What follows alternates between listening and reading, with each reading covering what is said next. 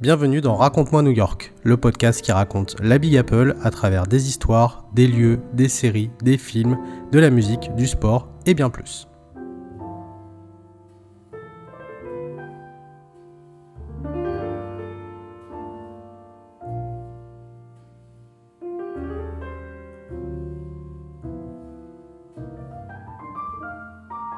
Toutes et à tous et bienvenue dans Raconte-moi New York épisode 30. On est ravi de vous retrouver pour un nouvel épisode.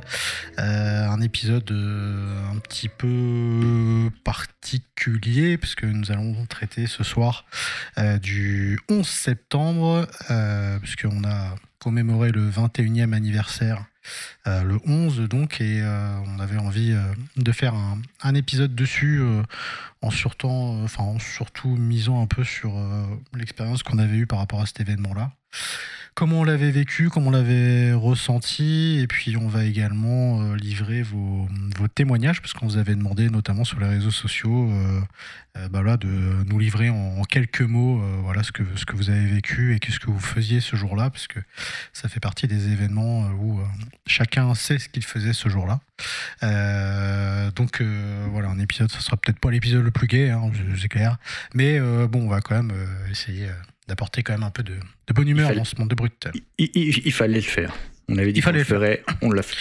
Exactement. Surtout que c'était un épisode euh, et une thématique qui était euh, en plus demandée, donc, euh, donc voilà, nous ne pouvions évidemment difficilement passer à côté. mon cher Fabien, vous l'avez entendu, il est là, le, Troyen incroyable. de, retour de vacances. Que le monde nous envie. Ah oui, c'est vrai, c'est vrai. T'es parti un peu ou pas? Deux semaines, ouais, je suis parti deux semaines complètes. Ouais, t'es parti où? Mm. Euh, dans le sud, sud de la France, côté de Perpignan. Ok. Bon, bah écoute, une valeur sûre. Voilà, j'ai bien bronzé. Histoire de se ressourcer. C'est bien. Avant d'attaquer euh, l'hiver euh, comme il se doit. Ah ouais, bah là, ça, ouais, ça, il y a déjà un petit choc là. Ouais, ouais, bah les, les jours raccourcissent, tout ça de plus en plus là. Donc, Mais bon, on va évidemment vous accompagner toute cette année pour vous faire, vous faire du bien, évidemment. Mm. Euh, vous nous écoutez bien sûr sur toutes les plateformes et on le répétera jamais assez. N'hésitez pas à laisser un commentaire et également vos notes sur Apple Podcast et sur Spotify notamment. C'est ce qui fait remonter euh, le podcast dans les classements. Euh, grand merci d'ailleurs pour le dernier épisode sur lequel on a eu beaucoup de retours, hein, qui traitait de Friends, un épisode, le plus long épisode jusque-là qu'on ait fait. Euh, voilà, c'est un épisode qui vous a beaucoup plu, donc euh, tant mieux. Merci beaucoup en tout cas pour vos retours. Euh, nous allons bien sûr tout de suite nous lancer et nous mettre dans l'ambiance new-yorkaise. Comme d'habitude, nous commençons avec des news et à la fin de l'épisode, nous terminerons par nos recommandations, Roco Média. Euh, voilà, à la fin de l'épisode, comme d'habitude, euh, mon cher Fabien, de quoi tu veux traiter ce soir euh, Je parlais de. Alors, je, cherchais une news, forcément, je cherchais New York sur les, sur les réseaux sociaux. Là, je suis tombé sur un article. Ouais. Ça, ça, en lien un petit peu avec, avec l'actualité. On voit des vols Paris-New York en moins d'une heure promis par SpaceX et, et monsieur Elon Musk. Ah à l'heure où on veut supprimer tous les jets. Voilà, tous les jets privés, lui, il arrive et dit Bon, bah, ah je vous fais un Paris-New York en 30 minutes. Bah oui, évidemment. Donc, euh, avec une fusée qui, qui volerait à près de 27 000 km/h.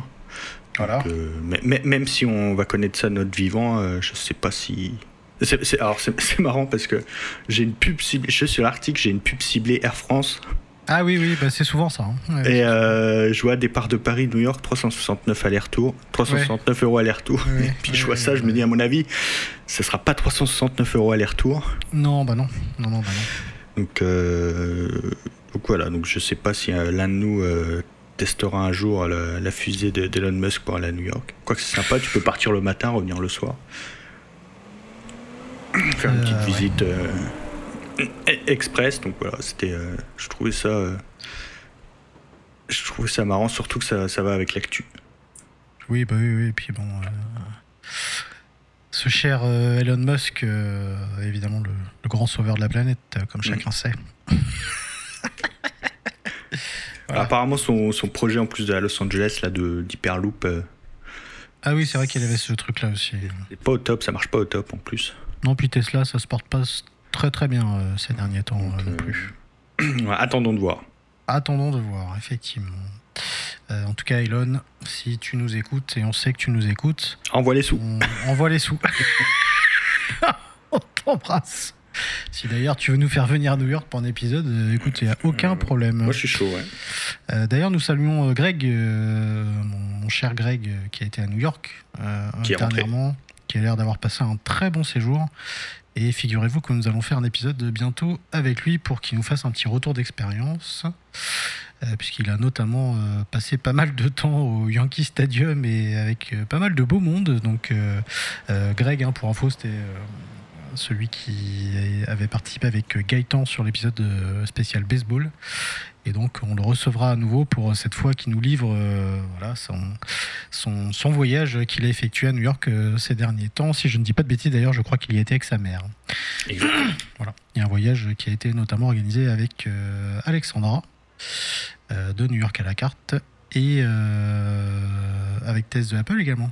il me semble qu'il a fait, euh, il a une hein. petite excursion Tess et Apple, ouais. Exactement. Que nous saluons aussi, bien évidemment. Quant à moi, ça tombe bien parce que la dernière fois nous avions parlé de Friends et je vais encore parler de Friends. Pour euh, alors vous saviez qu'il y avait la fameuse euh, The Friends Experience hein, qui avait lieu à New York et dans d'autres villes également euh, notamment à Boston à Chicago et à Toronto. Et eh bien sachez que The Friends Experience débarquera à Paris à partir du 21 novembre 2022 ça sera à la porte de Versailles. Les places seront en vente à partir de lundi prochain. Euh, alors quand je dis lundi prochain, parce que là nous enregistrons l'épisode, il est, nous sommes le 15 septembre. Je ne sais pas exactement quand est-ce qu'il sera monté, mais je pense que quand l'épisode euh, sera sorti, euh, les places seront déjà disponibles. Donc je pense qu'il ne va pas trop falloir tarder quand même pour retenir euh, bah voilà, cette euh, belle petite chose qui arrive. Euh, donc les billets effectivement seront mis en vente. Non d'ailleurs c'est à partir de mercredi 21 septembre. Donc normalement l'épisode sera sorti. ça sera du 21 novembre au 23 janvier 2023. et pour les tarifs, normalement il faudra compter 25 euros pour les adultes, 20 euros pour les enfants, 15,50 euros pour les personnes à mobilité réduite. Et il y aura également un pack Friends qui sera dispo euh, notamment pour avoir 6 billets pour le prix de 5. Euh, voilà, et donc euh, ça arrive à partir du 21 novembre. Donc si vous êtes fan de Friends, évidemment, bah, c'est une bonne occasion de, bah, de, visiter et donc de se plonger dans l'univers de Friends en se baladant dans les décors de la fameuse série. tu vas y aller, toi, Fabien? Je pense. C'est jusque quand? C'est du 21 novembre jusqu'au 21 janvier. Possibilité, à mon avis, d'avoir une, une, prolongation, je pense. Euh, je crois que la, la, fin d'année s'annonce compliqué pour, euh, mais, à euh, Paris. Mais bon, au cas où, moi je pense que oui, je, je vais quand même essayer d'y aller parce que je pense que ça peut vraiment être pas mal. Donc voilà, au cas où, sachez que The Friends Experience débarque en France. Euh, voilà donc pour les recos médias. Et tout de suite, nous allons passer donc à notre thème du jour, euh, le 11 septembre. Euh, nous allons fêter, enfin fêter, fêter, commémorer. Commémorer, voilà. C'est rentré, dans, le langage courant. C'est l'envoyé de fêter, je sais pas pourquoi on fait de ça, mais bon, pourquoi pas. de commémorer le 21e anniversaire donc, des attentats euh, du 11 septembre. Alors c'est vrai que bon, attentat pour nous tout de suite, on est marqué par New York et par le World Trade Center, euh, en sachant évidemment qu'il y a d'autres choses qui se sont passées, hein, notamment le, Pentagone et euh, l'avion également qui s'est écrasé en Pennsylvanie, je crois, de mémoire. C'est bien ça, oui. dans un champ. voilà, d'ailleurs, il y a un film très poignant, je sais plus comment il s'appelle, Vol. c'est UA 93. Hein. ouais, ça, Vol 93 ou un truc comme ça, mm. hein, bref. Vol 93 euh, qui est un film que je vous recommande. Alors, c'est pas très gay, mais euh, je vous recommande quand même de le regarder puisqu'il y a quand même des gens euh, héroïques qui se sont sacrifiés pour sauver des vies. Mhm. Donc voilà, c'est un film effectivement à, à regarder. Euh, je te laisse commencer, euh, Fabien, parce que tu vas nous faire un bref euh, historique du coup. Ouais, je, je, vais faire un petit historique du, du, World Trade Center. tout d'abord, je voudrais commencer. Je voudrais, je voudrais dédier l'épisode à forcément toutes les victimes de cet attentat, de tous les attentats qu'il y a eu en France. On a été touché également, mm. mais dans le monde, dans le monde entier, tous les attentats qu'il y a eu.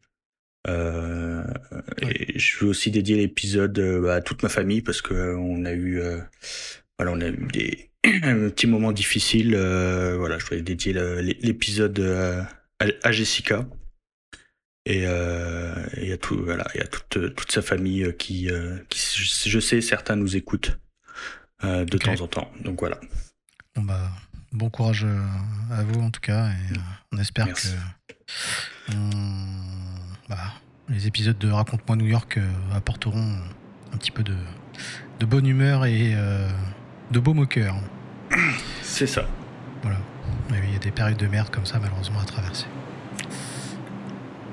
Et donc, euh, voilà, donc je vais. Donc, alors j'ai regardé, j'ai regardé énormément de, de ces, ces, dernières semaines. Alors, j'ai pas attendu cet épisode pour regarder euh, des documentaires ou des reportages sur, euh, sur le 11 septembre. Alors c'est très compliqué euh, de trouver des documentaires sur le World Trade Center mm. qui ne parlent pas de l'attentat. Donc c'est contrairement à l'Empire State Building ou Chrysler mm. Building ou ouais, c'est des choses qui sont assez courantes là. forcément, quand tu fais une recherche World Trade Center, forcément tu tombes sur sur l'attentat du, du du, 11 septembre. Euh, parce que finalement, euh, voilà, personne ne connaissait euh, vraiment le, le, World Trade Center. C'est que voilà, on voyait deux tours, deux tours dans, dans, les films, dans les séries, hein, dans Friends, on en a parlé. Mm.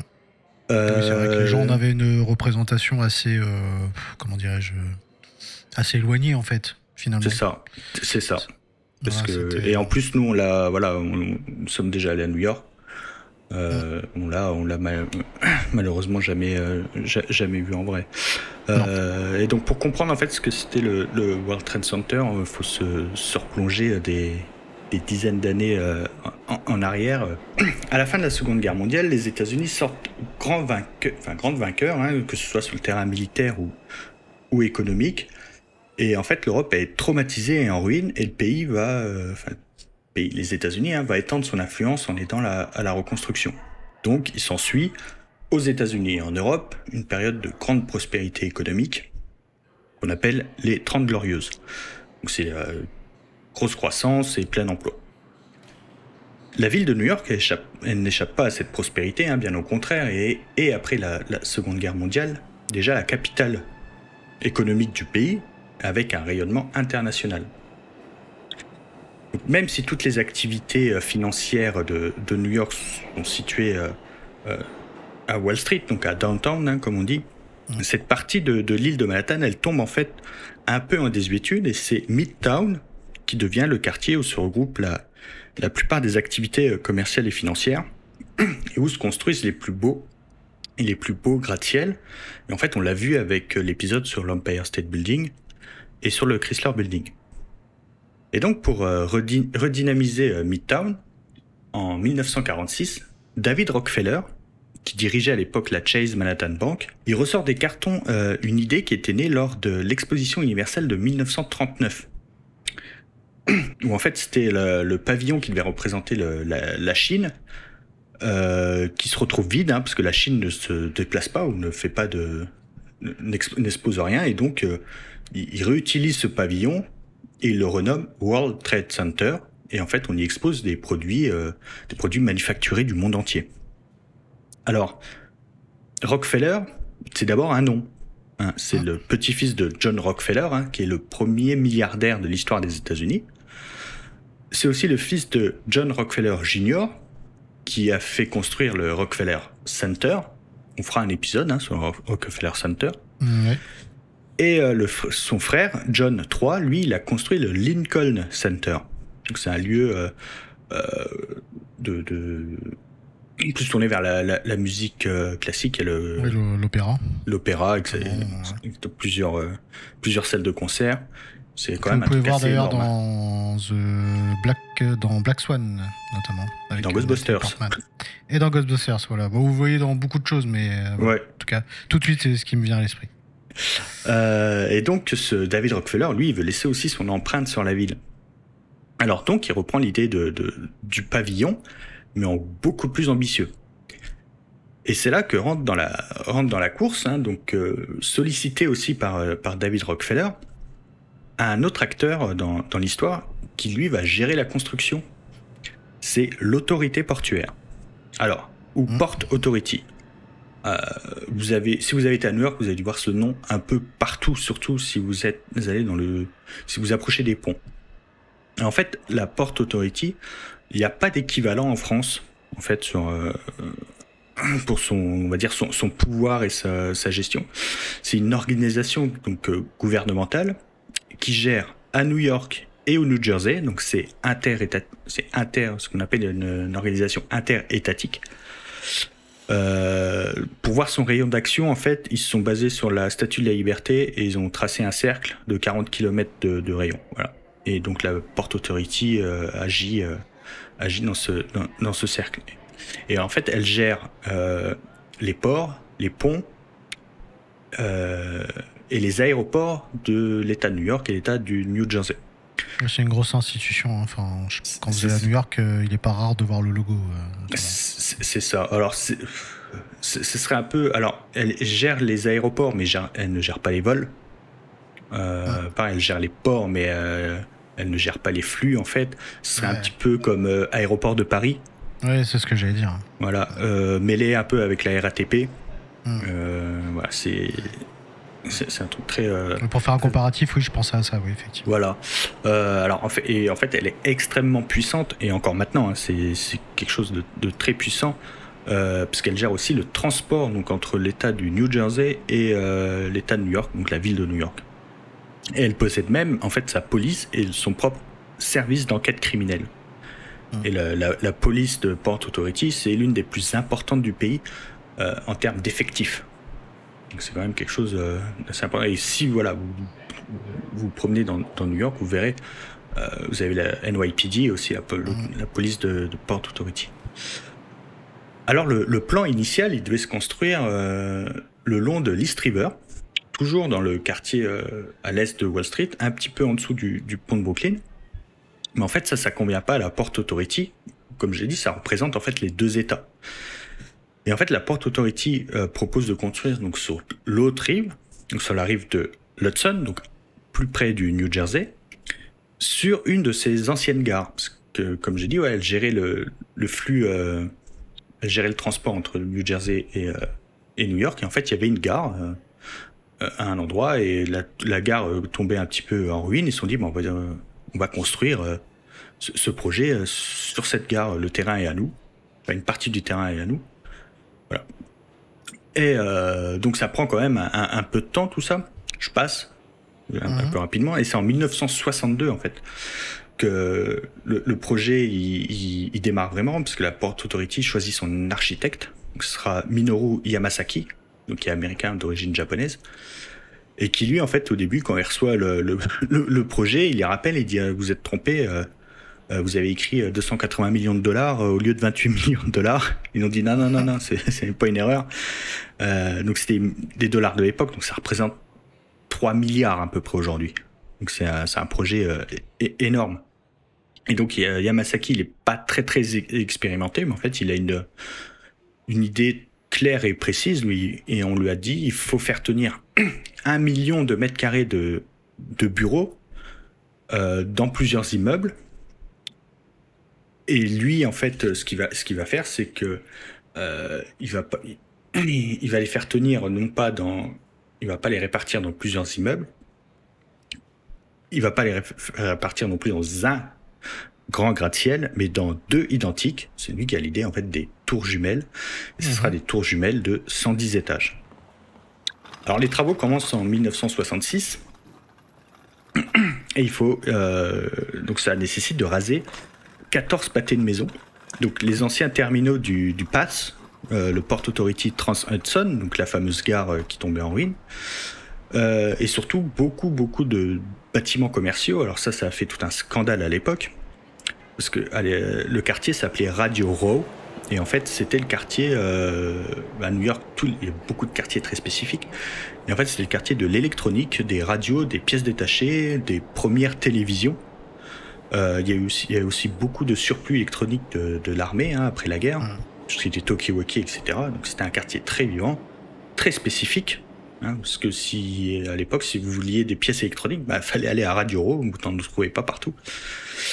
Et, euh, mais la Port Authority, elle a, comme j'ai dit, elle est très puissante et elle a droit de préemption. Donc en fait, elle, euh, elle gagne et le quartier est rasé. Euh, je crois que ça prend six mois hein, pour raser les 14 pâtés de maison, ça va très vite. Et donc une fois la place nette, on commence les fondations pour trouver cette fameuse couche de schiste très résistante. J'avais déjà parlé, c'est une roche très dure qui permet de, poser les fondations dessus. Euh, sauf que contrairement, par exemple, à l'Empire euh, State Building, j'avais dit qu'il a pas fallu creuser beaucoup en fait. Euh, là, il faut euh, creuser très profond. Et vu que c'est des travaux d'excavation très profonds, donc c'est une opération en fait très très délicate parce qu'en fait ces fondations elles se trouvent au bord des rives de l'Hudson. Donc en fait, entre le, fleuve Hudson et, euh, et les fondations, en fait, euh, il y a juste une mince bande de terre. Donc c'est en fait c'est très très euh, c'est très très dangereux. Et donc en fait, les ingénieurs ils vont construire une sorte de baignoire. Hein, on l'appelle comme ça, on l'appelle la baignoire. Imperméable hein, sur une sur, bah, cette zone de, de, des 14 14 pâtés de maison. Donc c'est un truc énorme. et toute la terre en fait, elle est récupérée pour euh, construire une extension sur euh, l'Hudson qu'on appelle Battery Park City. Donc, euh, si vous voyez juste à l'ouest du, du, One World Trade Center maintenant, en fait, il y avait, il y a tout un nouveau quartier. En fait, ce quartier est sorti de terre grâce à, justement à la terre hein, de l'excavation du, du, World Trade Center. Donc, une fois la baignoire terminée, eh ben, l'élévation commence. Hein, et contrairement au, au gratte-ciel qu'on a vu, donc l'Empire et le, le Chrysler Building.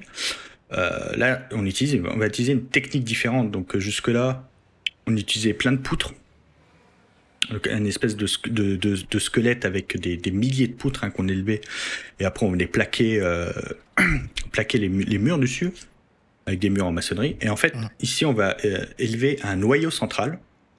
Et en fait, ce, ce, ce noyau central, euh, il sera composé des cages d'ascenseur, des escaliers, de tout ce qui est euh, gaine, électricité, euh, tuyauterie, tous les communs, comme les toilettes par exemple.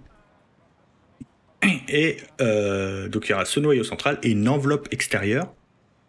Et jusque-là, en fait, les murs extérieurs n'étaient pas porteurs. Et là, en fait, sur le World Trade Center, pour gagner de l'espace, l'enveloppe extérieure, c'est l'enveloppe extérieure, en fait, qui portera la structure. Et ça pour les deux tours. C'est construit exactement pareil.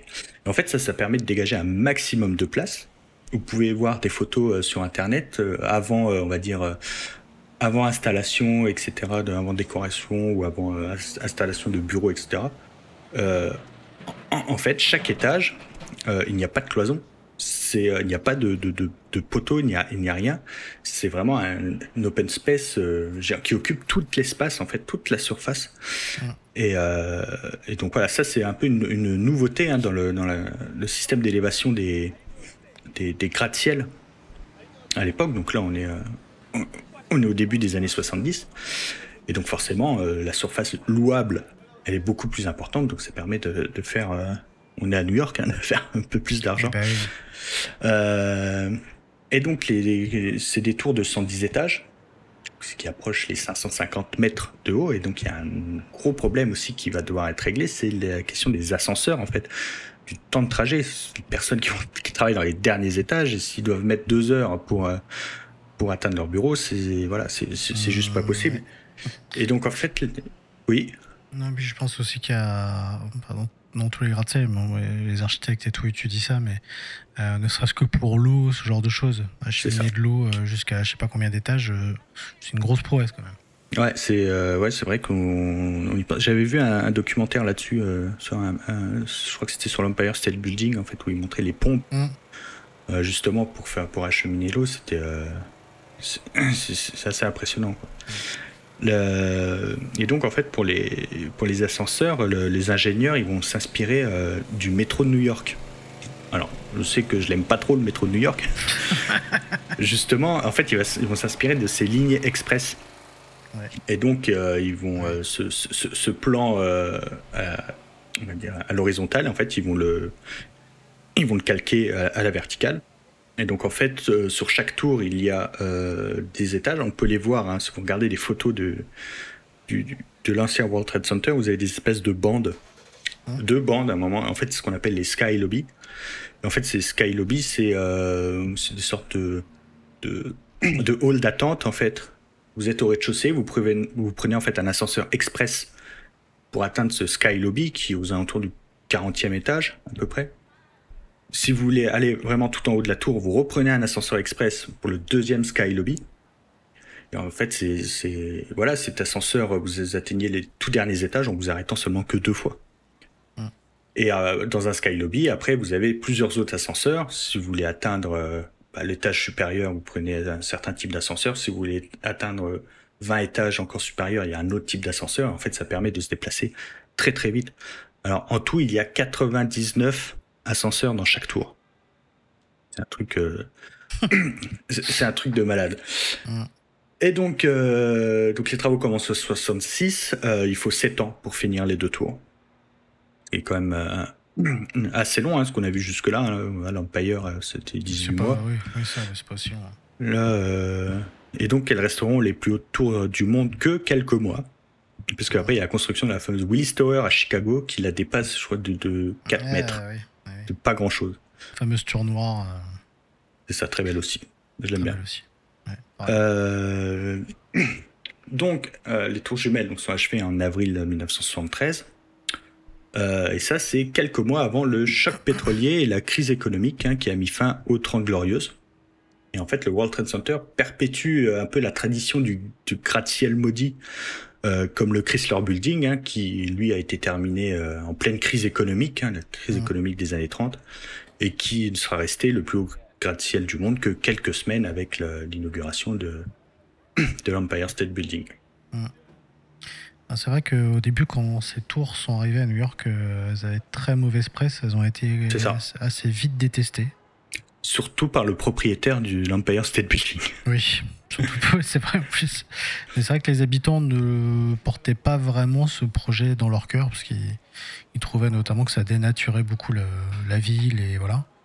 Et puis au final, ça en est devenu un véritable symbole euh, au fur et à mesure des années. C'est-à-dire que les gens se sont habitué finalement à la vue de ces deux tours qui devaient être quand même très impressionnantes. C'est vrai. Euh, le fait d'en avoir deux en fait. Deux identiques. C'est ça, parce que quand tu vois le One, le One World Trade Center, euh, la tour est magnifique. Enfin, moi j'aime beaucoup cette tour là. Elle est plus haute que mhm. euh, une des tours.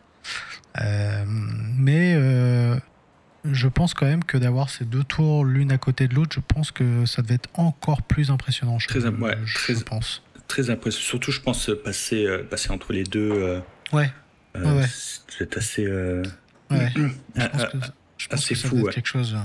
alors, c'est vrai qu'on parle beaucoup du World Trade Center et des, des, des deux tours, mais il y a tout un complexe derrière, parce qu'il y a quand même d'autres édifices qui ont été construits autour.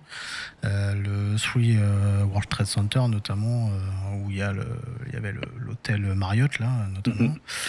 Mhm, il y a le bâtiment fort, il y a le bâtiment 5 qui, notamment, accueillait la station Pass. Mm on a parlé. Euh, il y a le 6 World Trade Center et il y a le 7 également qui euh, comprenait celui-là 47 euh, étages et qui regroupait notamment pas mal de, de, boîtes, notamment de la banque, notamment le Citigroup ou ce genre de choses, American Express, voilà. Et il y avait également le, des bureaux de la CIA, si je dis pas de bêtises, également dedans. Ouais, en fait, il y avait. C'était aussi l'idée première du World Trade Center, c'est que euh, avant, euh, enfin quand l'idée est née hein, dans les années 40, une société qui voulait faire du commerce international, qui avait ses bureaux à Midtown par exemple, Mm. Euh, voilà, euh, devait décider d'envoyer un produit en Europe, eh ben, il devait contacter la société de transport, qui se trouvait à plusieurs pâtés de maison, euh, la société, sa banque, et surtout toutes les agences gouvernementales, hein, les douanes, etc. Pour... Mm, mm. Et en fait, l'idée, c'est bah, à l'époque, bah, il y avait le téléphone, mais il n'y avait pas de fax, il n'y avait pas d'internet. Bah oui, il faut remettre ça. Bah oui, c'était très compliqué. Et là, tout réunir, en fait, se dire, euh, bah, je vais envoyer euh, tel produit, bah, je descends cinq étages, il y a, y a les douanes, parce qu'il y avait les douanes hein, euh, qui occupaient plusieurs étages, beaucoup de banques, des sociétés de transport, etc. c'était, c'est d'où son nom en fait, World Trade Center, parce que des World Trade Center, il y en a partout en Europe. Oui, il y en a à Barcelone notamment. Il y en a en France, il y en a à Lyon. Oui, oui. Euh, et en fait, c'est euh, c'est vraiment pour regrouper euh, plusieurs bureaux pour faciliter justement les, les, échanges. Hmm. Et donc maintenant, nous allons passer à l'attentat en tant que tel. C'est ça. Vas-y, je te laisse enchaîner. Ouais, c'était c'était assez. assez je ne je, je, pas vous cacher, c'était assez émouvant. Oui, bah, oui, oui, forcément, parce que c'est vrai que moi, j'ai revu encore des, images, des reportages. Euh, tu te dis, c'est dingue quand même que ça ait pu exister ce truc. C'est ça. C'est ça. Des fois, tu te dis, tu te demandes si tu l'as pas rêvé ou. Mais pourtant, malheureusement, ça a bien été réel, mais euh, ça paraissait tellement énorme ce truc que. Même encore aujourd'hui, 21 euh, ans après, ça fait 21 ans, c'est quand même pas rien quand même. mais c'est vrai que oui, c'est toujours, ça reste toujours dans un coin de, de notre tête et surtout nous qui aimons New York, je pense que c'est le cas, notamment des gens qui ont connu euh, cet événement-là. Mais c'est vrai que euh, oui, euh, c'est toujours poignant effectivement de bah, d'arriver à ce fameux 11 septembre chaque année et de repenser à chaque fois ce qui s'est passé et puis surtout que c'est quand même un événement qui a radicalement changé le monde quand même. C'est ça, c'était en, quelques, en quelques minutes. Hein. Oui, complètement. Donc, le mardi 11 septembre 2001 a commencé comme une journée ordinaire. Donc ça fait un peu cliché, hein, beaucoup de, témoignages hein, qui commencent comme ça. Tous les récits commencent de la même façon. C'était beau. Voilà, c'est ça. C'était un magnifique bleu, soleil. Un magnifique jour de septembre en plein été indien. Ceux qui sont déjà allés à New York au mois de septembre savent à quel point il fait quasiment toujours beau. Hein. C'est en septembre euh, à New York, une journée ensoleillée donc typique à New York. On peut voir en fait à des kilomètres à la ronde les flots de travailleurs commencent à arriver euh, très tôt, hein, que ce soit dans la gare souterraine du World Trade Center, des stations de métro environnantes, ou même de l'hôtel Marriott hein, dans, le, mmh. dans le complexe, hein, le World Trade Center 3. Euh, les employés du restaurant euh, Windows on the World sont déjà en train de s'affairer en cuisine ou en salle. Les pompiers et policiers de New York quittent ou prennent leur service Certains employés s'installent déjà à leur bureau en commençant leur routine, ils allument leur ordinateur, se servent un café. Il est 7h59 en ce mardi 11 septembre 2001, à plusieurs kilomètres de là, à l'aéroport de Boston Logan. Le vol American Airlines 11 décolle pour Los Angeles. À quelques blocs au nord du World Trade Center, dans la caserne Leader One Engine 7 sur Duane Street, qui fait partie du premier bataillon des pompiers de New York, deux cinéastes français, deux frères, Jules et Gédéon, résidant à New York, continuent leur documentaire commencé six mois plus tôt sur les pompiers de New York, et plus spécifiquement sur Tony, un pompier débutant. À 8 heures, c'est le changement de service. Ceux de nuit partent, ceux de jour arrivent, mais ils partagent ensemble le repas du petit déjeuner. Il est 8h14, le vol United Airlines 175 décolle du même aéroport de Boston Logan pour la même destination Los Angeles. À 8h30, la caserne de pompiers reçoit un appel pour une fuite de gaz à l'angle de Lispenard and Church Street. Jules part avec le chef de bataillon Joseph Pfeiffer pour s'entraîner à filmer sur cette intervention bénigne. Son frère, lui, Gédéon, est de repos, mais reste quand même à la caserne. Il est 8h42. Le vol United Airlines décolle de Newark, donc à quelques kilomètres de New York, pour San Francisco. Une fois sur place, les pompiers font les vérifications d'usage. Il est 8h46 quand un vrombissement inhabituel fait lever la tête des passants et des pompiers. Ils suivent du regard cet avion qui vole trop bas et qui ne devrait pas, qui n'a pas le droit de survoler la ville. Jules le suit avec sa caméra. Il ne sait pas encore, il vient de filmer le premier des quatre avions détournés en ce 11 septembre. Il vient d'enregistrer l'impact du vol American Airlines 11 contre la tour nord du World Trade Center. Jules vient de saisir ce moment exact où le monde a basculé, sans le savoir. Il est 8h46, ce premier attentat a déjà fait plus de 300 victimes, dont les 93 occupants du vol American Airlines 11. Le chef de bataillon Pfeiffer le sait, ce n'est pas un accident. En quelques secondes, il donne l'ordre aux pompiers qui l'accompagnent de se mettre en route pour le World Trade Center. Et c'est lui qui fait le tout premier rapport officiel de cette journée. Plusieurs étages sont en feu, sûrement plusieurs victimes. Déjà sur la route, il appelle des renforts. En moins de deux minutes, ils sont déjà sur place et le chef le sait. Ce sera une journée noire pour les pompiers de New York. À leur arrivée, le chef Pfeiffer organise les secours. Les pompiers pénètrent dans le hall en évitant les débris qui chutent du haut de la tour et découvrent un spectacle de désolation. Le kérosène en feu s'est déversé dans les 99 cages d'ascenseur et a explosé au rez-de-chaussée. Couplé aux vibrations de l'impact, qui ont également fait sauter les plaques de marbre et les baies vitrées, le hall est complètement soufflé. Ils sont quelques dizaines euh, arrivés en premier, mais le chef a déjà appelé les renforts sur la route et en quelques minutes, ils sont déjà près de 600 pompiers au pied de la tour nord, sans compter les ambulances et les policiers. Ces secouristes viennent de tout Manhattan, mais aussi de Brooklyn et du New Jersey. En tant que seul officier sur place pour le moment, le chef lance ses opérations. Les premiers pompiers commencent à monter les étages à pied avec leurs 30 kilos d'équipement, mais aucun ne se pose de questions. Ils savent que c'est dangereux. Ils savent que c'est peut-être son retour, mais ils se lancent. Les chaînes de télévision du monde entier interrompent leur programme, présentent tout d'abord l'accident d'un petit avion, tout comme lorsque le président George W. Bush est prévenu, un petit bimoteur serait craché dans la tour nord du World Trade Center. Les gens parlent, euh, rares sont les témoins directs hein, du, premier crash.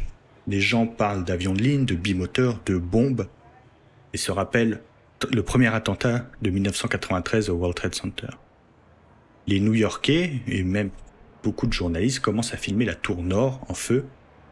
Ils assistent également au balai des hélicoptères de secours, mais aussi de télévision autour du crash. Dans les rues adjacentes au World Trade Center, les policiers évacuent les passants et curieux, mais aussi les premiers employés des deux tours qui quittent les lieux, tandis que de centaines de véhicules de pompiers et de police continuent d'affluer sur le site. Dans la tour nord, le chef Pfeiffer, entouré de nombreux officiers, continue d'organiser les secours. Les premiers pompiers se rapprochent du lieu d'impact et, comme, euh, un, sixième sens, ils leur donnent l'évacuation de la tour sud par précaution. À 9h03, un vrombissement se fait entendre, en direct à la télévision, tandis que tous les objectifs sont braqués sur les tours jumelles. Un point noir apparaît venant du sud. C'est le vol United Airlines 175. Il vient percuter la tour sud au niveau du 78e étage. Gédéon, le frère de Jules, a lui filmé le deuxième impact en direct alors qu'il était au pied de la tour sud. Ce deuxième attentat fait 200 victimes dans les 65 occupants de l'appareil. Il ne se fait plus aucun doute, l'Amérique est attaquée. Le crash a été vu par des millions de personnes à travers le monde en direct. Pensant tout d'abord assister à une formidable opération de sauvetage, ils assistent en direct à une vraie catastrophe. Dès lors, la certitude d'une attaque est avérée. Tous les services de l'État sont mobilisés pour comprendre ce qui s'est passé et si les attaques vont continuer. À New York, les principaux monuments sont évacués. La Statue de la Liberté, l'Empire State Building, le Metropolitan Museum et tant d'autres, et c'est inédit dans l'histoire de la ville. Entre 9h30 et 9h33, la FAA, l'agence qui gère le trafic aérien, comprend que deux avions supplémentaires sont détournés. Il est 9h37 le vol American Airlines 77 percute lui le Pentagone. Au World Trade Center, les opérations de secours continuent. Il y a désormais deux tours à évacuer, deux des plus hautes tours du monde. Dans la tour nord, Jules est toujours dans le hall avec le chef Pfeiffer. Le hall est rempli de pompiers, de policiers, d'ambulanciers et de civils qui continuent à descendre des étages supérieurs. Il est 9h59 quand un bruit effroyable se fait entendre au-dessus de leur tête tout le monde essaye de se mettre à l'abri, mais ils ne savent pas où aller et de quoi ils doivent se protéger. À l'extérieur, le monde entier assiste à l'impensable. Il est 9h59, 55 minutes après l'impact, la tour sud, pourtant touchée en deuxième, s'effondre en 11 secondes. Dans sa chute, elle détruit partiellement les bâtiments 3 et 4, dont l'hôtel Marriott, où plusieurs personnes s'y étaient réfugiées. Après ces 11 secondes, un silence de mort et une obscurité morbide. Jules et le chef Pfeiffer, ainsi que toutes les personnes se trouvant dans la tour nord, se retrouvent coincés dans le noir. Le chef Pfeiffer lance un appel pour évacuer les deux tours. Il ne sait pas encore que la tour sud n'existe plus. Il ne se rendra compte de l'horreur que quelques minutes plus tard, une fois la poussière estompée. Après la certitude d'une attaque et de l'urgence de sauver un maximum de personnes, l'idée que la tour nord puisse s'effondrer est quasi certaine. Il faut évacuer la zone, sortir au plus vite de la tour et s'éloigner un maximum. Trois minutes après l'effondrement de la tour nord, le vol United Airlines 93 s'écrase dans un champ de Pennsylvanie. Alors que les pompiers se remettent à peine du choc de l'effondrement de la tour sud, le hein, même bruit assourdissant se fait entendre. Il est 10h28, la tour nord s'effondre à son tour. Toute la pointe sud de Manhattan se retrouve plongée dans un nuage de poussière et de gravats. Le bilan de cette journée tragique du 11 septembre ne sera connu définitivement que quelques semaines après. Les premières estimations parlent de 5000, 6000 victimes, mais au final, ce sera 2753 tués au World Trade Center, dont 343 pompiers 71 policiers du NYPD, mais aussi du FBI, des services secrets. Personne n'a survécu dans les étages au-dessus des deux impacts, ni dans les quatre avions détournés. Voilà donc le, récit euh, très juste que du coup tu as réalisé. Euh, je vais juste donner quelques témoignages euh, qu'on a eu parce qu'on vous a posé la question notamment de qu'est-ce que vous faisiez ce jour-là, et notamment comment vous l'avez euh, ressenti. Euh, on a eu quand même pas mal de, témoignages, je pourrais peut-être pas tout citer, mais nous avions notamment Stein qui dit Je faisais le ménage, j'allume la télé, je tombe sur la première tour en feu. Et là, je vois le deuxième avion arriver. Euh, qui nous dit J'étais en CM1, c'était le jour de la réunion parents-prof. Euh, Lucas, euh, salut Lucas, qui euh, nous dit Je rentrais du collège et j'ai vu la seconde tour s'effondrer en direct à la télévision. Colila qui nous dit J'avais 3 ans et sincèrement je ne me rappelle pas, mais des souvenirs d'enfance, des images télé, forcément. D'ailleurs, ça m'intéresserait de savoir si les jeunes aujourd'hui étudient le 11 septembre, d'ailleurs. Ah ouais, ça serait intéressant. Je, je, ne sais pas. Zoé qui nous dit J'étais même pas né. Mm. Bah oui, forcément. On est vieux. Pas né. On est vieux. Euh, Alex, que nous saluons, Alexandra, qui nous dit Au collège, j'ai vu les images le soir en rentrant chez moi. Je me souviens avoir eu peur et être triste pour les New Yorkais. Euh, voilà, c'est en tout cas ce qu'on a pu avoir comme, euh, comme témoignage.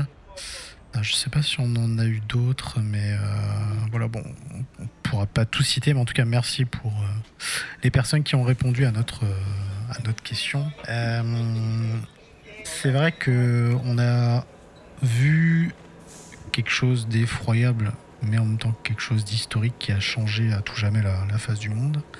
La face de cette ville aussi, forcément, parce que ça reste euh, assez euh, incroyable. c'est quelque chose qui a évidemment bouleversé le monde entier et cette ville-là à, mm. tout jamais. Et c'est vrai, comme tu disais, les frères euh, Gédéon étaient là à ce moment-là et ils ont d'ailleurs fait un film hein, d'ailleurs. Euh, il y a eu plusieurs films hein, qui, ont, été faits, des reportages, des choses comme ça. Il y avait un reportage d'ailleurs euh, qui avait été fait un an après ce renvoyé spécial, notamment. Euh, qui était effectivement très bien fait. Vous avez interviewé à l'époque. Euh, euh, d'ailleurs, c'était pas eux, c'était un reportage qui avait été fait aux États-Unis, qui avait été retranscrit dans Envoyé spécial, où notamment il y avait le témoignage du maire Rudolf Giuliani. il y avait voilà pas mal de personnalités comme ça qui évoquaient un peu ce qu'ils avaient vécu ce, ce jour-là. Et c'est vrai que oui, c'est un jour quand même encore, il n'y a même pas de mots encore pour le décrire ce truc-là. parce que C'est ça, le, le, le, 11 septembre, en fait, euh, le, on va dire, la sonorité 11 septembre. C'est ça. Cette suite de, de, chiffres et de. Et moi, en fait, est rentré un peu dans le logage courant. Euh, oui, c'est vrai. Euh, voilà, et c'est vrai que euh, on, m'a fait la réflexion parce que je, suis revenu de vacances dimanche, hein un, 11 septembre, et quelqu'un m'a dit ah, tu prends la route à 11 septembre? Comme j'ai aussi déjà pris l'avion à 11 septembre où, forcément on y pense. Ah, moi l'année dernière c'était le mariage d'un pote le 11 septembre. Et, j'étais aussi à New York pendant un 11 septembre. c'est alors je me souviens, je m'attendais à quelque chose de très euh, en fait, il ne se passe pas euh, grand chose à New York un 11 septembre. forcément, il y a des commémorations. Euh, là, c'était 15 ans après. Il y a des commémorations, il y a des petites bougies qui sont sorties devant les, casernes de mm. pompiers, etc. Mais en fait, j'ai plus l'impression que la enfin, le souvenir et la commémoration, elle, se passe tous les jours là-bas. Oui, c'est ça. on, voit des fresques, il y a des plaques sur toutes les, les casernes de pompiers, parce que toutes les casernes de pompiers de New York ont perdu quelqu'un le, 11 septembre, et même du New Jersey et, d'ailleurs. Hein, il y a même des pompiers du Connecticut. Donc c'est. Euh, voilà, c'est le, souvenir est tous les jours en fait. Il y a pas euh, le, 11 septembre, c'est pas, on ne se souvient pas que le 11 septembre du. Oui, c'est ça, c'est tout le temps. Des attentats. Plus forcément, euh, bah, malheureusement aussi le, le souvenir des, différents attentats qu'il y a eu euh, au dans le monde euh, après, euh, par la suite. Enfin voilà, c'est. Qu'est-ce que tu faisais toi ce, ce jour-là? Eh ben, c'était, j'étais en seconde, donc c'était ma, ma, deuxième semaine de lycée. alors je, je c'est dingue à quel point je peux m'en souvenir. en fait, quand je sortais du lycée, je devais prendre le bus pour aller à la gare routière. Je me souviens, je quittais à 17h, je crois. Mm. Et, euh, et puis, euh, j'avais un téléphone, mais euh, pas de pas d'internet hein, sur le téléphone, il n'y avait rien.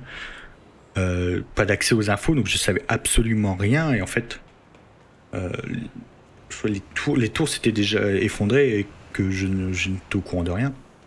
Je me souviens, je rentre dans le bus et il y avait deux personnes qui parlaient qui parlaient d'attentats, qui parlaient. En fait, je les entendais, je les écoutais pas. J'entendais, euh, je me souviens, il y en a un qui a parlé du Hezbollah libanais. Ça, et puis euh, j'ai pas fait attention.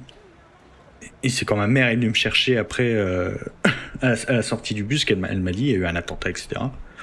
J'ai fait, ah, putain, je... Et puis, en fait, je, je, je, j'arrivais pas à comprendre, enfin, à imaginer la, le, de trucs parce que on, a, on, a, connu, on avait connu des attentats à Paris dans en 95, 96. Dans le métro. Euh, métro Saint-Michel. Ouais. Euh... Erreur aussi. Ouais. Et, et je me souviens, je suis, je suis rentré chez moi, forcément, il n'y avait, avait, pas de chaîne de télé en continu, hein, c'était interruption des programmes hein, sur toutes les chaînes. Euh, et là, je, en fait, je, je me souviens, je rentre dans le salon et je vois donc c'était une rediffusion de la tour, la deuxième tour, la tour sud, la tour nord qui s'effondre. Et là j'ai fait ah mais et en fait je me suis dit mais ah oui mais c'est ça le World Trade Center en fait. Mmh. C'est les tours jumelles. C'est ce, truc qu'on voyait euh, tous les jours hein, quasiment. Et moi je le voyais tous les jours parce que j'avais un tableau dans ma chambre. Eh ben, Donc euh, c'était euh, c'était et je me souviens ouais, je suis rentré il devait être 18h et je crois que je suis resté devant la télé jusque jusqu'à une heure du matin en fait. Euh, et en fait, les gens attendaient, euh, attendaient, euh, attendaient de voir s'il allait avoir un autre attentat. Mm. attendaient de voir. aussi, les gens attendaient un miracle, hein, qui est des, des, survivants. Alors, il y a eu. Je, je, l'ai dit, hein, il y a eu, au, dessus des impacts, il n'y a eu aucun survivant. Mm. la plupart des victimes, en fait, c'était des gens qui étaient au-dessus des, des impacts ou dans les étages touchés. Il n'y a eu que deux survivants dans les impacts touchés, dans les étages touchés, 10 survivants. Et on a retrouvé, je crois que 20 personnes dans les 24 heures vivantes. Euh, dans les, parce qu'il y avait une gare, il y avait plusieurs étages en dessous hein, du World Trade Center. Mm. Euh, voilà, donc 24 euh, heures après, donc, il n'y avait quasiment plus d'espoir de trouver des, des, personnes vivantes, mais je me souviens que. Ouais, on regardait en fait on attendait, on attendait, on regardait, euh, on attendait d'avoir des news, hein, de, quelque chose. C'était assez. Et c'est donc il y a eu le plan Vigipirate mmh. à partir de ce moment-là, qui mmh. quasiment de, jusqu'à aujourd'hui. Hein. il est toujours là. Hein. Il est toujours là. Hein. Et, et, je me souviens, ça a beaucoup impacté parce que moi, j'étais content d'arriver au lycée parce qu'au lycée, on pouvait sortir quand on voulait. C'était une heure de paire entre 14h et 15h, par exemple, tu pouvais sortir. Et là, c'était fini. Ouais. Euh, tu ne pouvais sortir que, que, à la fin de ta journée. Euh.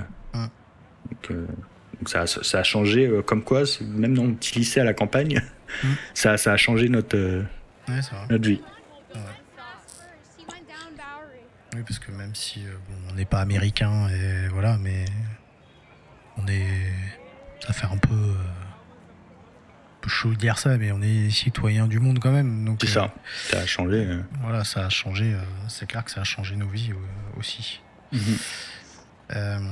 il faut savoir que le World Trade Center avait subi un autre attentat en 93. C'était un camion piégé, notamment, qui transportait à peu près 700 kilos d'explosifs. Mhm.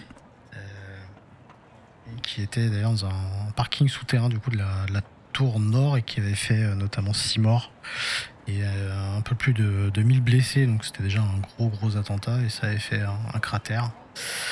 Euh, assez gros et à l'époque d'ailleurs il se posait la question de savoir si les colonnes porteuses n'avaient pas été touchées donc potentiellement ça pouvait s'effondrer. au final non parce que ça n'a pas tant affecté le, bâtiment que, que, ça mais les deux tours ont été fermées quand même pendant de, nombreux mois suite à cet attentat. Euh, donc le World Trade Center avait déjà subi euh, des attentats en, 93. Euh, pour ma part, oui, alors moi j'étais au lycée, pareil, j'étais en première. je me rappelle que ce jour-là, je sortais tôt de cours, je sais pas, il devait peut-être 15 heures, quelque chose comme ça, je crois, et je sors, J'étais au premier étage et donc on avait un, hall, un grand hall dans, le lycée où il y avait une télé. Et euh, je voyais euh, le, CPE, euh, d'autres surveillants qui étaient devant la télé.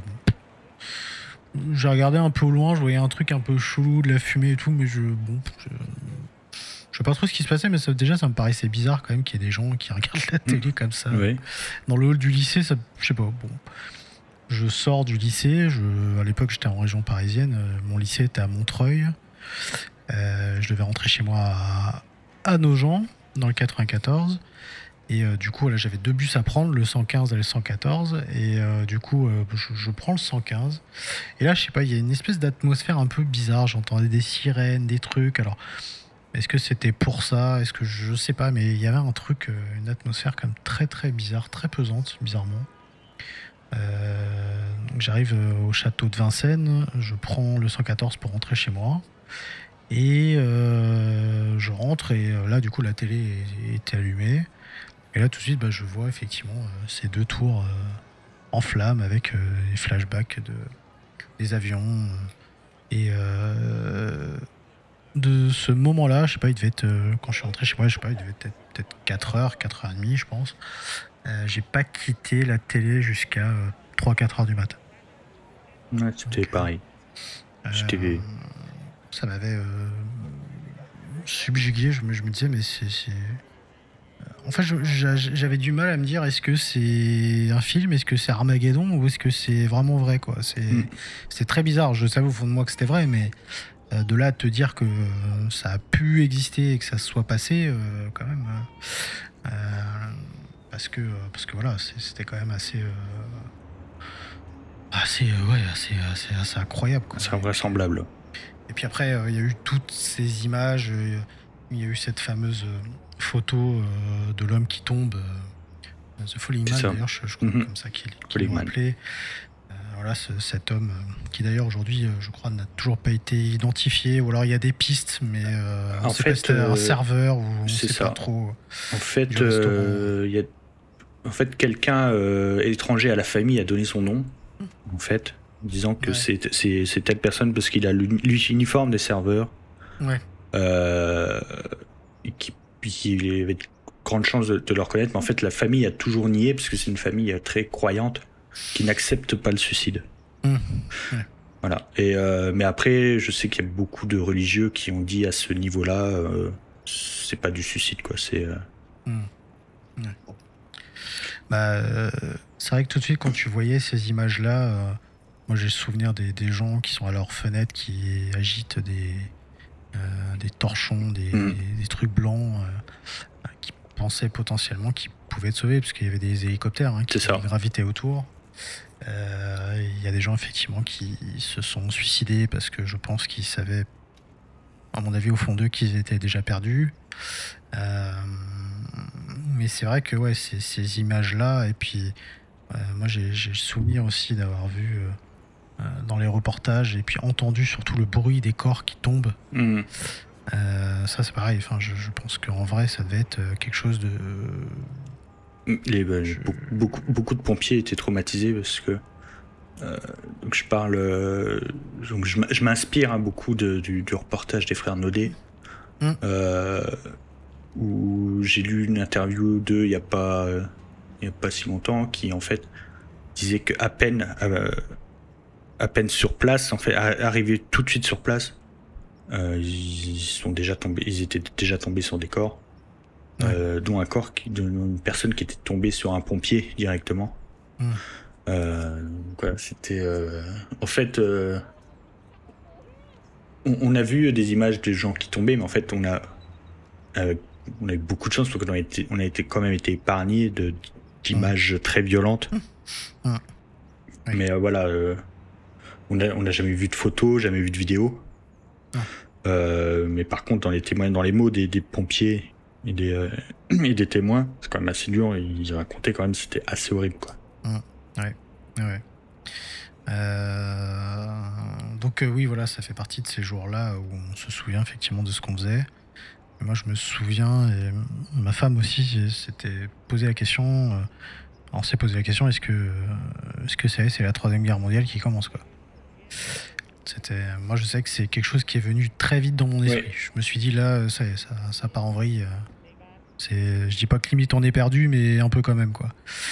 Et c'est vrai que depuis ce jour-là, le monde a radicalement changé. Ça, c'est, clair que voilà.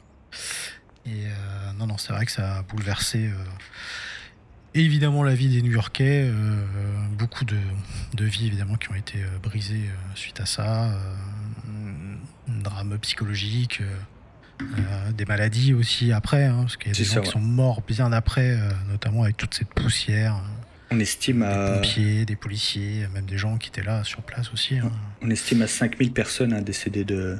Hum. de, pas forcément pas de blessures directes, hein, mais, euh, parce qu'il y a eu énormément de blessés le, jour même, mais euh, voilà, tout ce qui est des maladies euh, pulmonaires, etc. Donc quasiment presque deux fois le nombre de victimes directes ça, le, 11 septembre. Donc, et il y a eu aussi énormément de suivi, de, de... il y a près de 30 000 pompiers et policiers hein, qui ont été suivis. psychologiquement. Psychologiquement, voilà, c'était c'était quand même assez. Euh, voilà, c'était c'est toute une profession aussi qui a pris, euh, qui a pris, euh, qui a perdu énormément. Parce que 343 pompiers, c'est quand même assez. c'est énorme. Hein. Assez énorme. tous les, tous les, les, camions détruits, tout le matériel détruit. Il y a une caserne hein, qui a été quasiment détruite. Hein. Il y a une caserne au pied du World Trade Center. Euh, c'était euh, c'était assez euh, assez dur aussi pour eux. Je pense aussi à cette fameuse sculpture également qui était en bas des deux tours, cette espèce de boule avec un, oiseau, hein, c'est ça qui a, été, qui a été retrouvé. Qui a été retrouvé après. Et ça nous amène du coup à après ce que c'est devenu, parce que pendant très longtemps, c'était euh, Ground Zero, hein. c'était comme ça que c'était C'est ça, mais dès le, dès le jour même, hein, c'était. Dès le jour même, euh, c'est vrai que. Dès jour ça Ground Zero. Euh, après, bon, voilà, il y a eu plusieurs années où voilà, tout était barricadé, fermé, parce que bah, les enquêtes, le déblaiement, enfin voilà, plein de choses qui sont passées. le déblaiement, c'est fini en 2000 je dis pas de bêtises. Euh... Ah, j'ai plus les dates en tête, mais euh... je crois que c'est 2006. Et d'ailleurs, beaucoup de choses ont été dans une décharge, si je dis pas de bêtises, dans le New Jersey, je crois. Staten Island. Ah, Staten Island, c'est ça. C'est ça. Alors, ouais, le déblaiement, enfin, le déblaiement total et préparation des, des constructions, de, des nouvelles constructions. Ah. Donc, il y avait une cérémonie avec la dernière poutre qui a été symboliquement euh, qui a été symboliquement retiré. Euh, je crois qu'il y a eu le, feu, enfin les pompiers ont pu éteindre le feu euh, qu'au bout de 5 mois. Ouais. C'était. oui, assez, incroyable. Et puis après. C'était mon, premier séjour à New York en 2011, donc j'avais été sur Camp Zero. La, bah, le One World Trade Center était en, construit, il venait de le commencer.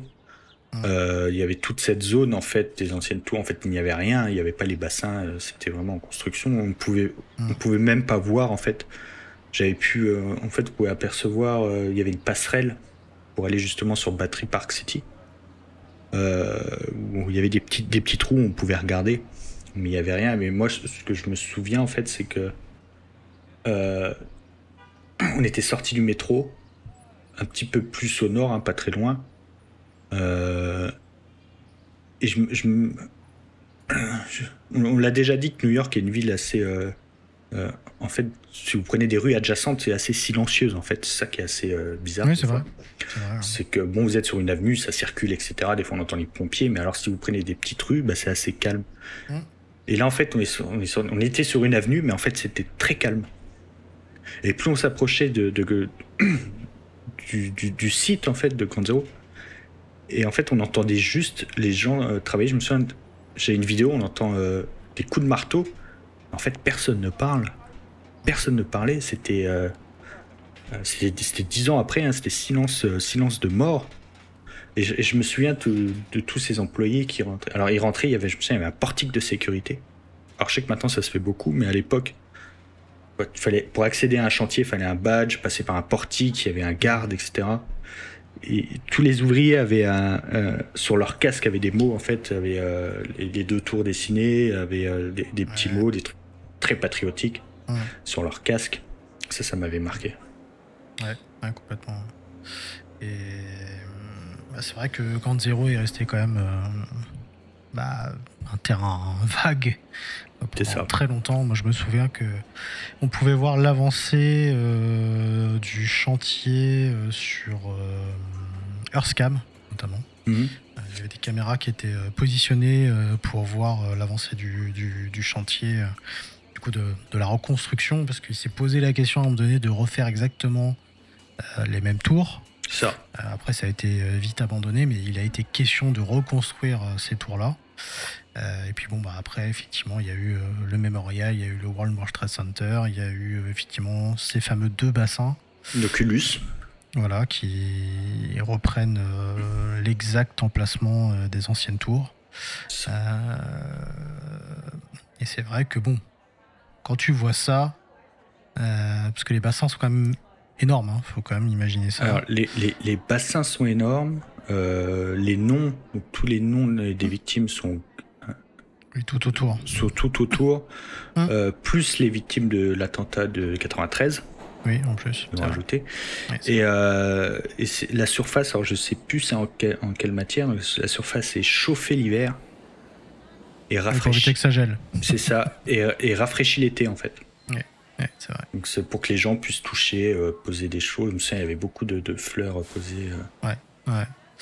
Et c'est vrai que ces bassins là qui qui coule. Euh, en fait, tu vois pas le fond, quoi. C'est ça. Euh, c'est très, très, très impressionnant. Moi, je trouve qu'ils ont fait un truc euh, à l'image de la tragédie, en fait. C'est beau, ça reste poétique pour moi. Parce que c'est très ombrageant, parce qu'il y a beaucoup d'arbres.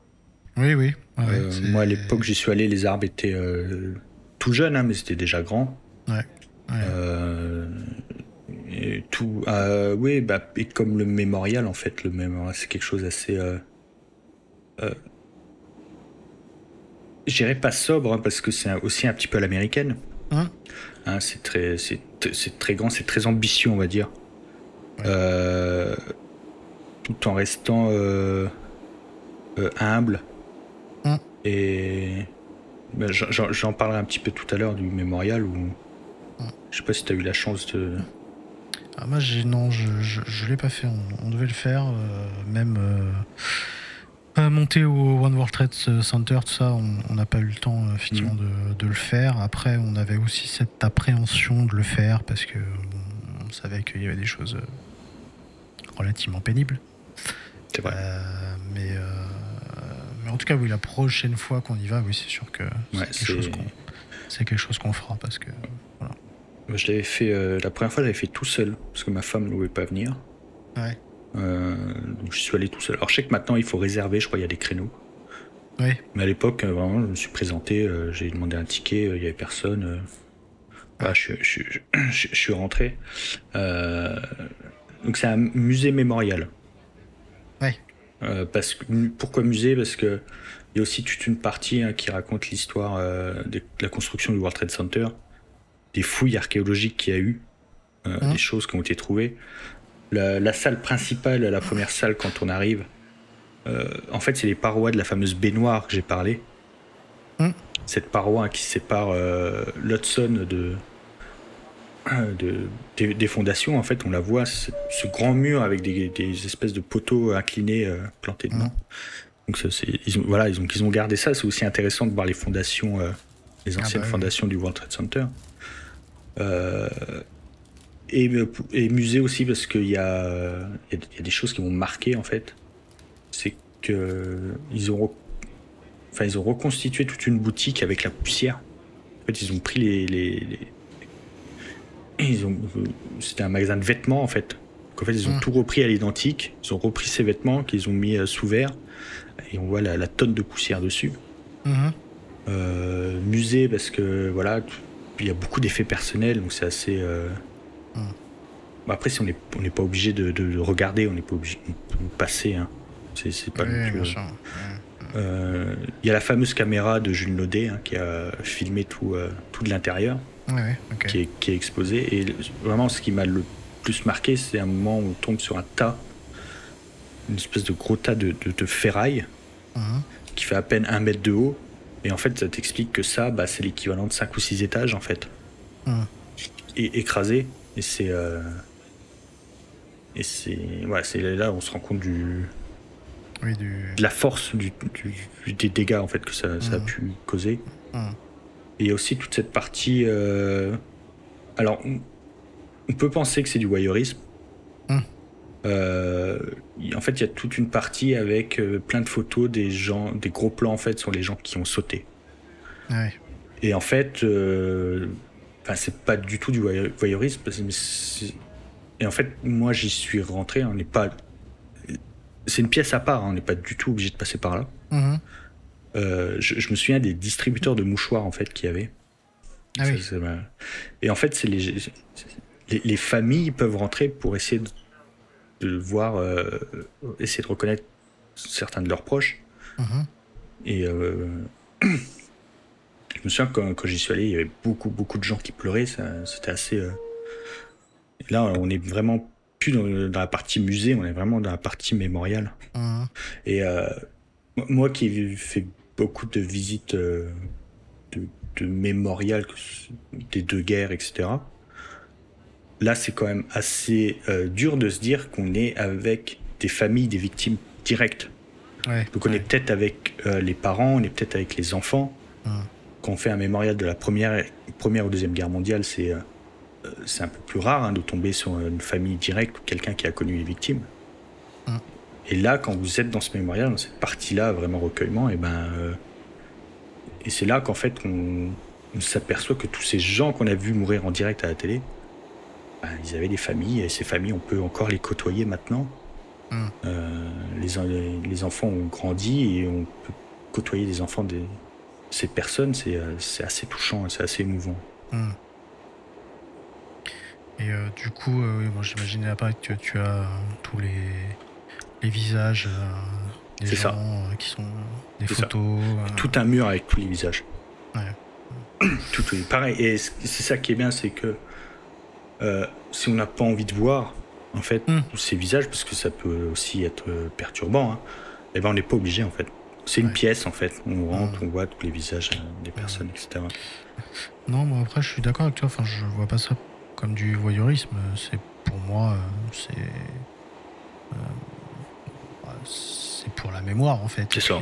quand moi j'ai visité des choses comme Verdun, comme bah, le, le, l'ossuaire de Daumont, enfin, il y a plusieurs ossuaires dans la Meuse. Hein. Mm. J'y suis originaire, je les ai, beaucoup arpentés étant jeune. Euh, bah, l'ossuaire de Daumont, où vous avez des, des, fenêtres pour voir les eaux. Oui, oui, oui. Euh, voilà, et c'est. Euh, et tout le monde, personne ne s'en, ne s'en émeut. Ah, voilà, et c'est, et c'est dur de se dire qu'au XXIe siècle, il y a eu, il y a eu 2700 victimes euh, là-dessus qui n'ont pas de sépulture, donc c'est. Oui, c'est ça. C'est aussi ça, hein, les gens viennent, les familles viennent sur place en fait. Mm. Oui, c'est ça, bien sûr.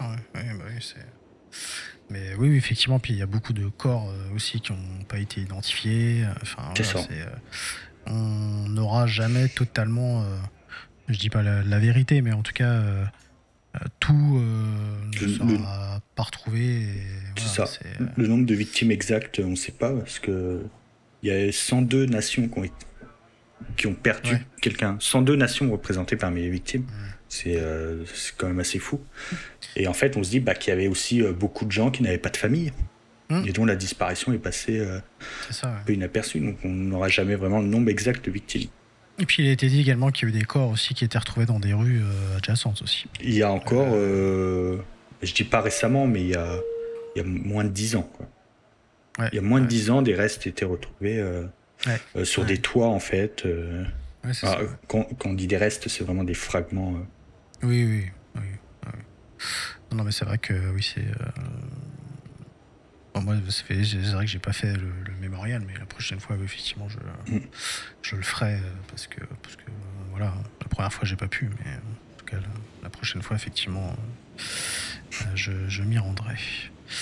Euh, voilà, en tout cas, ce qu'on pouvait dire. Je sais pas si tu as d'autres choses à rajouter. Euh, non, je n'avais rien noté d'autre. Hein, euh, Après, bon voilà, si vous voulez regarder effectivement des, reportages, alors, alors ce soir vous avez remarqué qu'on n'est pas rentré dans la géopolitique. C'est ça. j'allais dire. voilà. voilà c'était pas notre but. on n'avait pas envie de rentrer là-dedans. On avait juste envie de faire un travail un peu de, mémoire, tout simplement. Mhm. Euh, voilà, la, géopolitique, on laisse ça euh, à d'autres personnes qui le font certainement mieux que nous. Mais en tout cas, voilà, c'était pas le but de parler de géopolitique ce soir. Euh, en tout cas, aujourd'hui, je sais pas quand est-ce que vous écoutez le podcast, mais non, en tout cas, on l'enregistre le soir, donc on dit le mhm. soir. Après, bon, voilà, il y a énormément de, reportages hein, que vous pouvez regarder. Alexandra, d'ailleurs, nous dit qu'il y a des choses sur, sur Disney, notamment, qui mhm. existent. Euh, potentiellement, vous pouvez éventuellement retrouver le fameux envoyé spécial que je vous disais euh, tout à l'heure, euh, peut-être sur Internet, qui avait été diffusé un an après.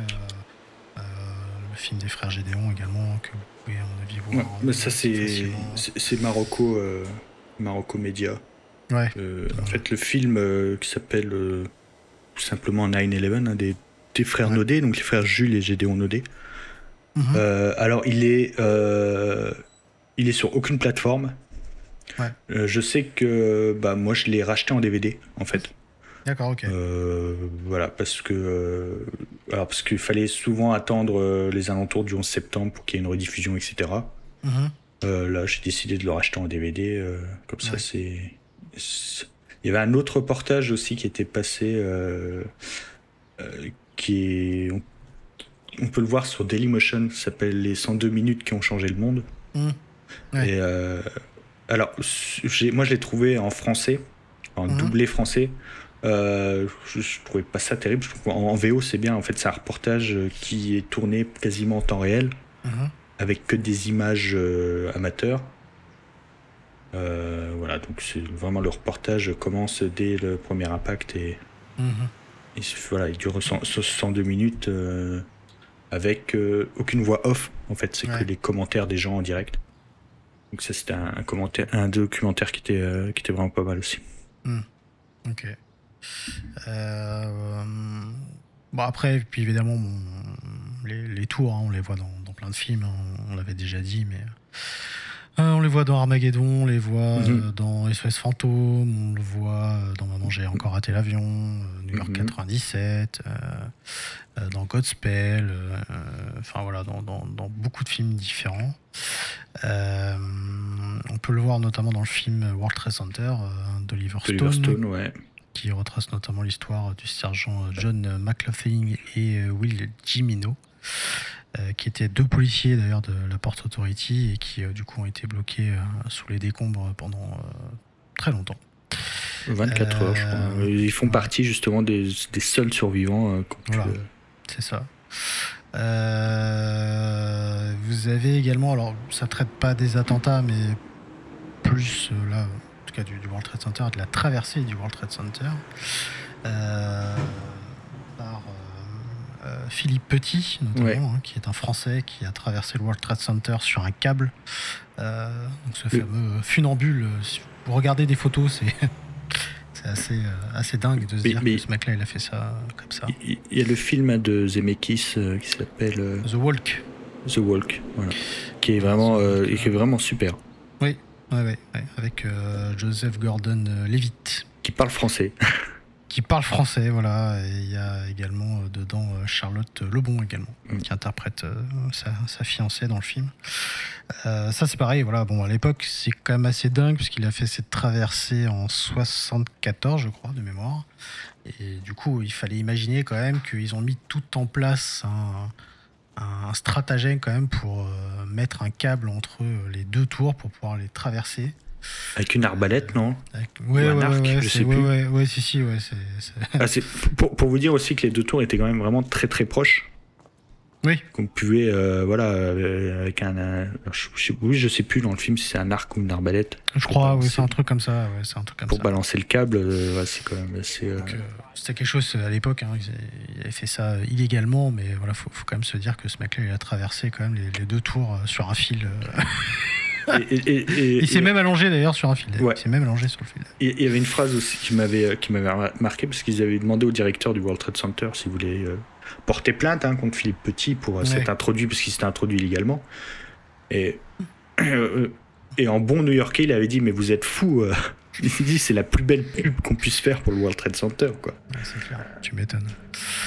Puis après, bon, voilà, il y, a des livres, alors des fois plus ou moins romancés, mais je pense à celui de Beck BD. Ah ouais, je l'avais lu. Windows on the World, qui est vraiment très bien. qui est une fiction. Hein.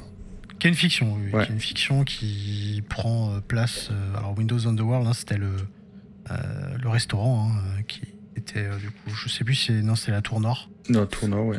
voilà, qui retrace du coup les attentats d'un point de vue d'un client du restaurant, notamment.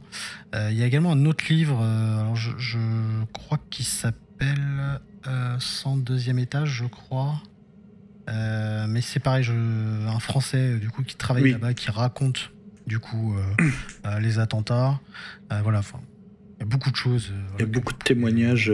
témoignages. et même de gens assez. et l'acteur François-Xavier de Maison. Oui, exact. Qui témoigne souvent, qui lui ne travaillait pas, mais travaillait à New York à l'époque. Oui, oui, il était, il était, trader ou je sais plus quoi. Ouais, et c'est à partir justement de là qu'il a voulu changer de vie. Et c'est très récemment, c'est Léa Salamé qui ah avait dit, euh, qui était stagiaire à l'époque à New York et qui, euh, qui euh, racontait avoir été légèrement blessé en voulant rentrer dans un immeuble justement lors, de l'effondrement d'une tour. Non, non, donc voilà, il y a quand même beaucoup de choses. sur YouTube aussi, vous pouvez retrouver des choses intéressantes. Alors, Faites attention, quand même. attention quand même. J'allais le dire. Parce que vous trouvez sur YouTube, même sur euh, Dailymotion, euh, voilà, euh, à des reportages complotistes. voilà. Alors, autant il y a des choses qui sont bien faites et des fois on peut se dire ouais.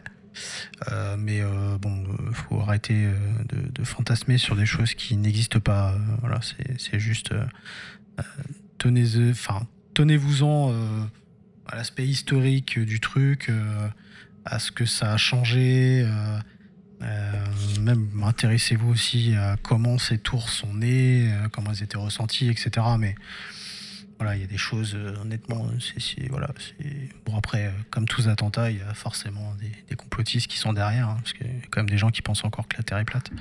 Mais voilà, c'était encore un long départ. Il y, a aussi la série, j'en avais parlé, je crois, j'avais recommandé dans un épisode qui s'appelle The Looming Tower. Ah oui, oui. Qui est sur Amazon, en fait, qui raconte l'histoire, en fait, de l'enquête avant les attentats. Et euh, donc, c'est tiré d'une histoire vraie, hein, c'est tiré de, du livre de, de l'agent du FBI Ali Soufan. Mm.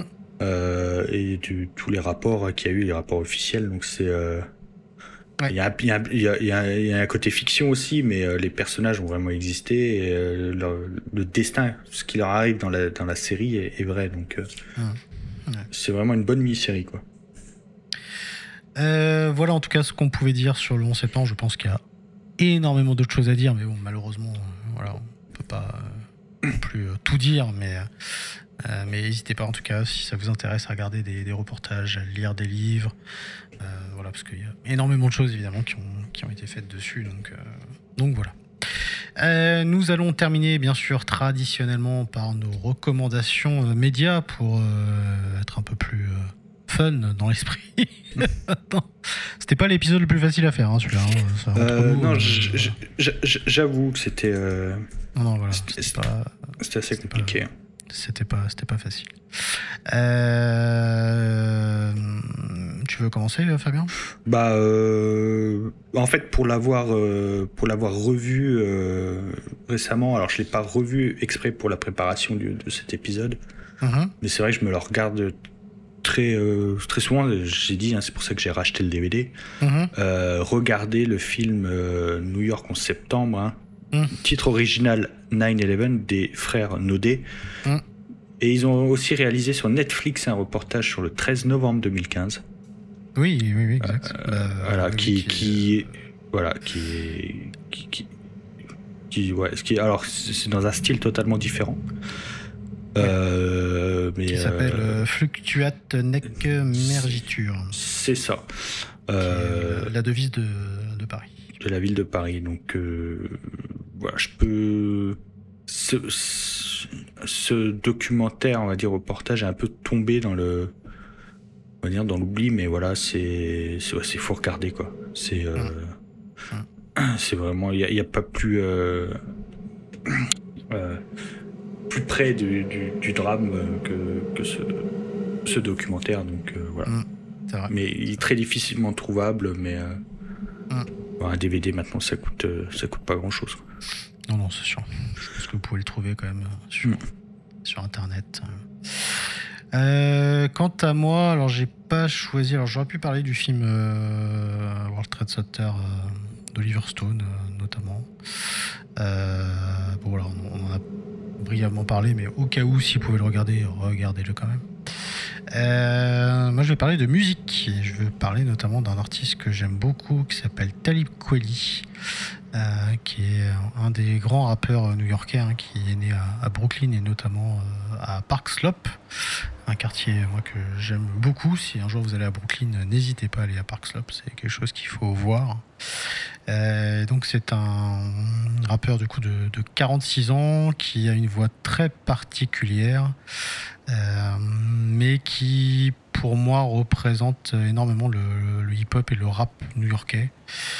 Euh, son premier album, il l'a sorti en 2002, ça s'appelait Quality. Euh, il a son dernier en date, c'est Radio Silence, mais il en a sorti un autre après qui s'appelle Gotham pour le coup. Donc évidemment une référence à New York, et donc c'est très souvent qu'il fait référence à, New York dans dans ses, dans ses chansons et euh, dans ses albums.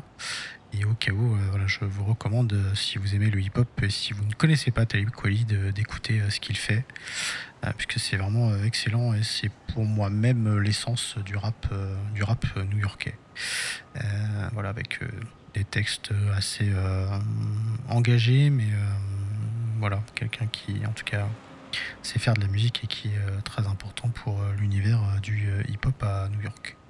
Je crois d'ailleurs que dans l'épisode sur le hip-hop à New York, je crois que j'en avais parlé, il me semble. Je crois même que c'est quasiment sûr. donc voilà, si vous pouvez écouter ce qu'il fait, si vous aimez le hip-hop, je vous invite effectivement à, écouter Talib Kweli. voilà, nous arrivons à la fin de cet épisode. Merci beaucoup, Fabien. Bah, merci à toi. Euh, on se retrouve donc prochainement pour un autre euh, épisode. Sachez que nous aurons bientôt euh, de nouveaux témoignages hein, qui arriveront. on a également un épisode sur le flat iron aussi hein, qui ne mhm. devrait pas tarder. On a un épisode sur le jazz. évidemment, beaucoup de choses que nous vous préparons et donc que vous aurez le plaisir, j'espère, d'entendre très très très prochainement. Euh, comme d'habitude, n'hésitez pas à laisser une note et vos commentaires euh, sur Apple Podcast et sur Spotify. Alors Spotify pour le coup, ce n'est pas des commentaires mais des notes, c'est déjà beaucoup.